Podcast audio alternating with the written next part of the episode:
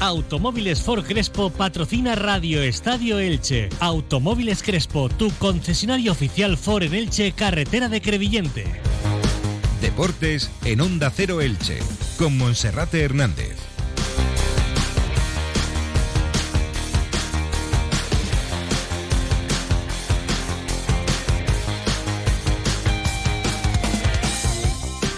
¿Qué tal están? Un saludo, muy buenas tardes. Llegamos como cada jornada a la sintonía de Onda Cero Elche. Comenzamos con Radio Estadio Elche, dispuestos a resumir toda la información deportiva de este fin de semana.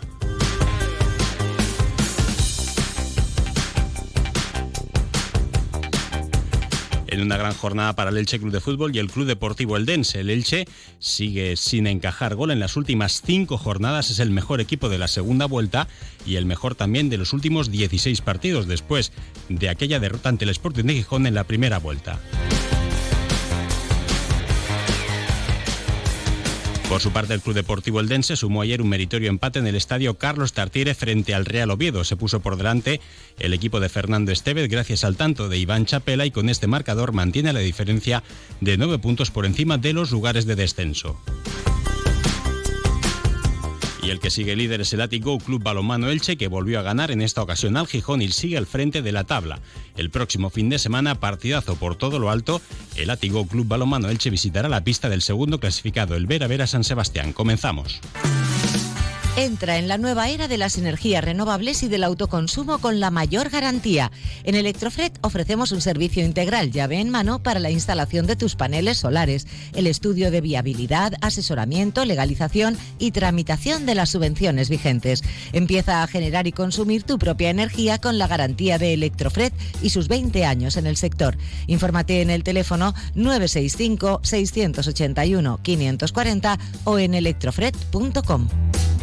Y como cada día, en primer lugar, lo que hacemos es saludar a nuestro compañero Felipe Canals. Felipe, bienvenido, buenas tardes. ¿Qué tal, Monserrate? Muy buenas. Bueno, pues el Elche Club de Fútbol sigue cotizando al alza, parece que ha metido a la directa en los cuatro primeros partidos de la segunda vuelta, suma 10 de 12 tres victorias y un único empate, ha marcado cuatro goles, ha sumado 10 puntos y gracias a estos marcadores es sexto en la tabla de clasificación empatado a puntos con el quinto, que es el Real Valladolid.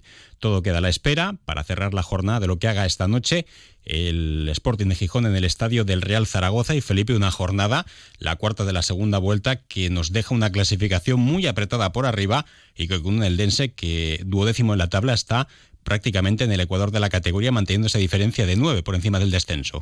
Sí, eh, por arriba están todos en un pañuelo, muy poca distancia entre la zona de ascenso directo y los equipos que están ahora mismo en playoff. El Elche, como decía, sexto a expensas de lo que ocurre esta noche, está solo a dos puntos de los puestos de ascenso directo, eh, aunque por detrás también vienen apretando el Oviedo, el Levante, aunque caía ayer, y bueno, está todo, todo muy, muy apretado. Y el Dense es duodécimo, justo en mitad de tabla, mantiene los nueve puntos de margen sobre la zona de descenso. Era importante sumar porque esta jornada el Huesca ha ganado, también el Cartagena había puntuado, así que ese puntito del equipo de Fernando Estevez le hace mantener los nueve puntos de renta sobre la zona roja. Bueno, pues un Eldense que sigue haciéndolo muy bien, pero que no se puede confiar. Todavía son nueve puntos, pero realmente meritoria la temporada del equipo azulgrana. Y el Elche, como decíamos, que va viento en popa y que el próximo sábado a las cuatro y cuarto de la tarde visitará el estadio de Lezama para medirse a la Sociedad Deportiva Amorebieta, el colista de la categoría, el conjunto vasco que anda bastante descolgado, pero que seguro que tratará de vender muy cara su derrota. Esta mañana el, bueno, el equipo va a entrenar esta tarde a partir de las 5 en el 10 y borra puerta cerrada y esta mañana lo aprovechaba el director deportivo Sergio Mantecón para hacer balance del mercado de invierno. Decía Mantecón que no sabe si el equipo RAF sale reforzado, eso se verá con el tiempo, pero sobre todo que en el club están muy contentos porque ahora hay mucha más eh, plantilla, mucho más fondo de armario para el técnico Sebastián Becasese. Bueno, no sé si saldremos reforzados, sí que estamos contentos. Estamos contentos porque queremos que tenemos una plantilla más, eh, más completa, eh, que le hemos dado más variantes y, opciones al cuerpo técnico para, para, afrontar una segunda vuelta que va a ser muy complicada y, donde se va a, definir todo. Y bueno, es verdad que todos los, demás equipos también se refuerzan bien y, con jugadores de nivel.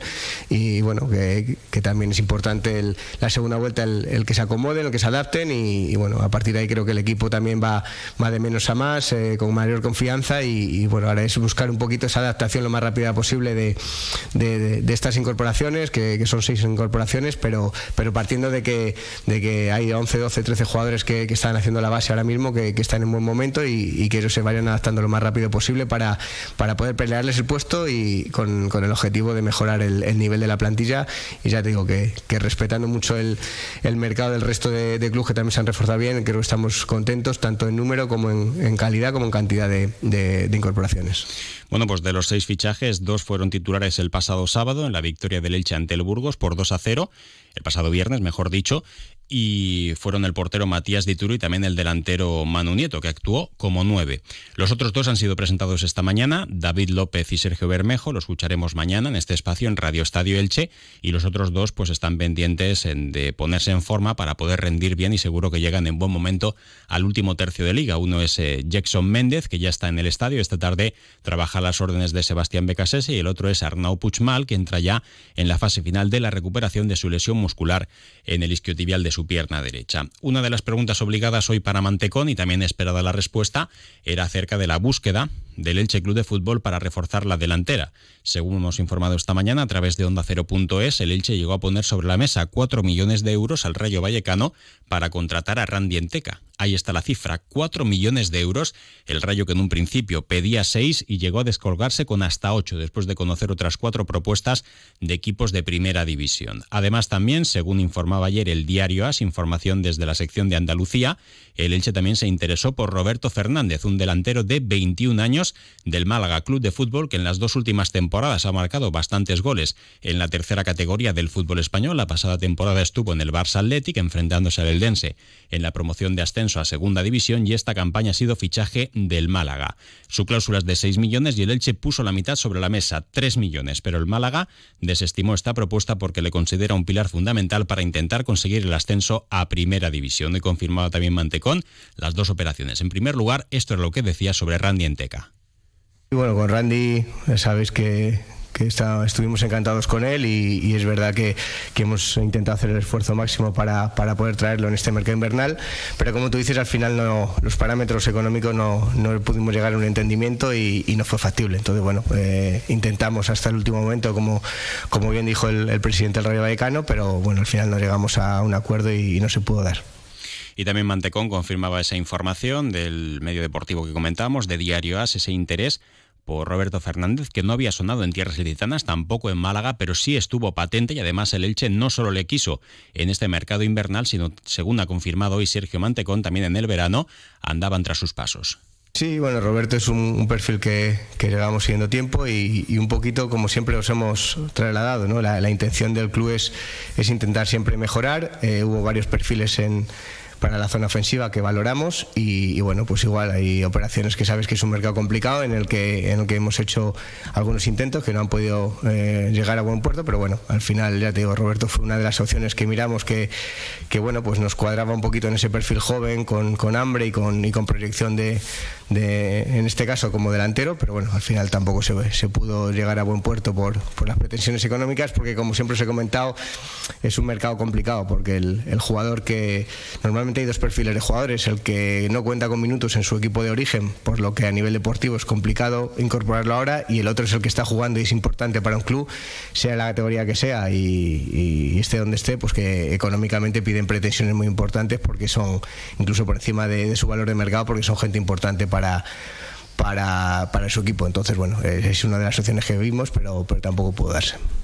Bueno, pues eran las explicaciones que daba hoy Sergio Mantecón y en el capítulo de salidas pues también ha tenido que hablar acerca de la marcha de jugadores ilustres e importantes, muy queridos por la afición del Elche, como el portero Edgar Badía que se fue a préstamo, Fidel Chávez que ya ha debutado con el Albacete de Balompié, Sergio León que volvió a tener minutos en la segunda parte en el empate de la Sociedad Deportiva Ibar y bueno, pues eh, todo viene muy bien explicado por Sergio Mantecón, ha dicho que la idea era rejuvenecer la plantilla, de físicamente mejorar también en el equipo y de sacar aquellos jugadores con contratos más elevados, pero que estaban teniendo menos incidencia en minutos, y a cambio traer futbolistas interesantes del corte de Sebastián Becasese para mejorar el grupo de cara a la parte definitiva de la temporada.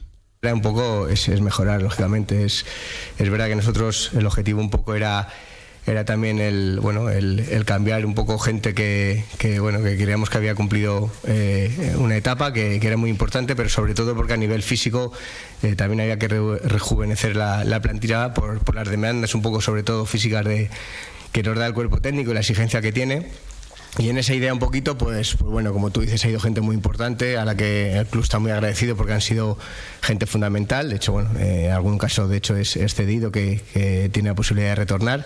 Pero bueno, pues en figuras, como todos sabéis, como Fidel o, Sergio, que han sido en varias etapas eh, importantes para el club. Entonces, bueno, la idea un poquito es, salir reforzados en cuanto a, gente con, hambre, gente que a nivel físico pues, pues pueda cumplir esas demandas. Y bueno, y creemos que, era, que también había que ser, a ser sinceros y, coherentes un poquito con el, con el mensaje que trasladamos y, yo creo que se, nos hemos sido frontales con, con la gente que ha salido. y Bueno, pues eh, esas eran las explicaciones de Sergio Martínez Mantecón. Eh, simplemente decir también que con respecto a Yomar, pues no han querido sacarlo del filial. Jesús Hernández termina contrato sucesión el 30 de junio, pero van a tratar de ampliarle, como también a Tete Morente y a Carlos Cler. Este último no va a decidir hasta que termine la temporada. Y bueno, pues a grandes rasgos son las explicaciones que ha dado el director deportivo del Elche, que ha estado acompañado en la sala de prensa por Mauro Óbolo y también por Antonio Barragán. Felipe, rápidamente, el Club Deportivo Eldense, como decíamos, ayer salvaba un punto en el Tartiere, pero durante muchísimos minutos fue por delante en el marcador. ¿Cómo fue ese encuentro? Se adelantó el Eldense en el Ecuador de la primera mitad con gol de Iván Chapela. Está en racha el media punta del Eldense, un partido también con polémica porque en la segunda parte, cuando el Eldense tenía controlado el partido, un penalti señalado por el colegiado de instancias del VAR significó el gol del empate de Borja Bastón y además la expulsión de Darío Diumic, el central bosnio que no estará el sábado en el importante duelo directo ante el Huesca. Eh, jugó durante más de 20 minutos con uno menos el Eldense, salvó un punto que sabe bastante bien porque le permite mantener distancias y Fernando Estevez valoraba el punto ante un equipo eh, que decía que estaba seguro que a final de temporada iba a ser de playoff, el Real Oviedo es que hoy hemos empatado, hemos sacado un punto en un campo de un equipo que va a ser de playoff y no lo digo por llenarme la boca, lo digo porque eh, suelo hacer poco vaticinios, pero en este soy tajante porque creo que aparte de, ahí, aparte de calidad futbolística hay mucho trabajo detrás. y a la trayectoria un poco me, remito. Y quizás hoy el punto que hemos conseguido aquí eh, pese a todas las adversidades contra las que hemos tenido que remar, eh, es el punto de la salvación. Así que contento porque hemos sumado un campo muy complejo contra un gran rival que va a ser de playoff. Ojalá que sea así, sobre todo en la salvación del Eldense y el Oviedo que sea de playoff, pero el Elche siempre por delante. Y ahora vamos a resumir la agenda polideportiva del fin de semana.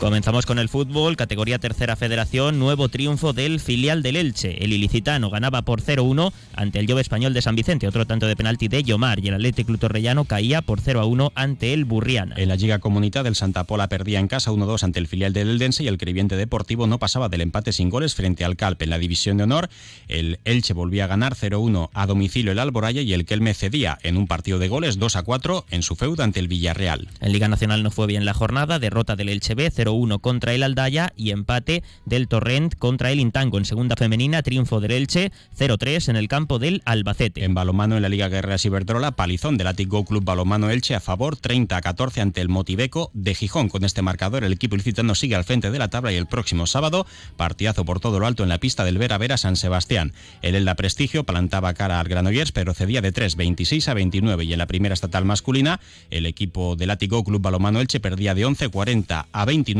ante el fiel del Granollers, mientras que el balomano Elda Centro Excursionista Eldense vencía de 11, 25 a 36 en la pista del Servigroup de Benidorm. En voleibol Superliga masculina ya es matemático el descenso del vóley Villena Petrer, 3 sets a 0 caía ante el San Roque en Canarias y en Primera Nacional victoria por un set a 3 del Club Voleibol Elche en la pista del Miguel Turra. En baloncesto en silla de ruedas, segunda división, 33 a 49 caía el Elche ante el Bahía de Cádiz y en waterpolo, primera femenina, 13-5 ganaba el Elche al waterpolo Turia y en segunda masculina, 22 a 21 vencía el Elche ante el Badía. Felipe, muchas gracias. Gracias, hasta mañana. Y ahora información local y comarcal con David Alberola. Un saludo.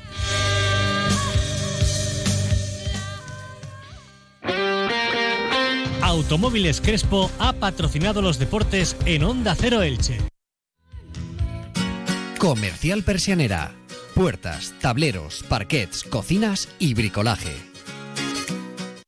Onda Cero Elche.